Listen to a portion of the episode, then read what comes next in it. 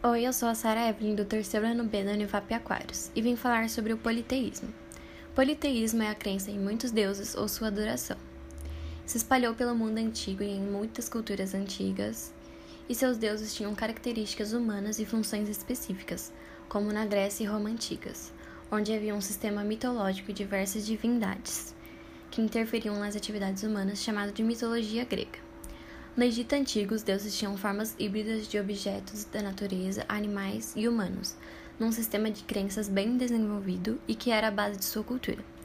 Os faraós eram as personificações de deuses na terra e seus deuses eram o sol, a fertilidade, a fecundidade e entre outros. Conforme os sistemas de crenças politeístas se desenvolviam, se estabeleciam sistemas de hierarquia entre essas divindades e as famílias de deuses explicavam os fenômenos naturais e sua relação com o universo.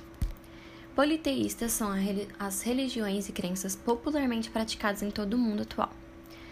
É, como exemplo, o hinduísmo, budismo, confucionismo, taoísmo, shintoísmo e nas religiões tribais africanas e americanas.